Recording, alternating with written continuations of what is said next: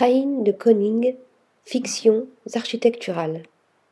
Jouant de la confusion du fond et de la forme, du support et de la peinture, à l'instar de Daniel Buren, dont il a été l'élève, Crayen de Koning, né en 1963 à Amsterdam, transforme l'espace public en espace pictural.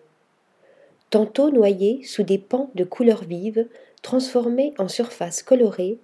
tantôt colonisés par des structures modulaires, les espaces architecturaux se dissolvent, une étrange contamination picturale et sculpturale dans le champ architectural, mais aussi parfois dans les parcs et les espaces urbains, comme pourront le voir les visiteurs du prochain voyage à Nantes, du 2 juillet au 11 septembre. Confinant à l'absurde dans un jeu savant d'inversion, de déplacement et de confusion, entre les vides et les pleins, l'intérieur et l'extérieur, la réalité et la fiction, les structures labyrinthiques découpant l'espace en volumes imbriqués de l'artiste néerlandais conduisent à une double expérimentation,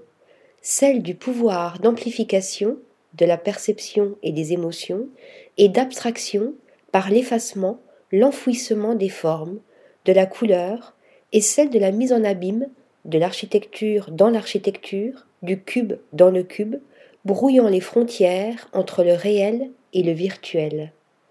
Article rédigé par Stéphanie Duloup.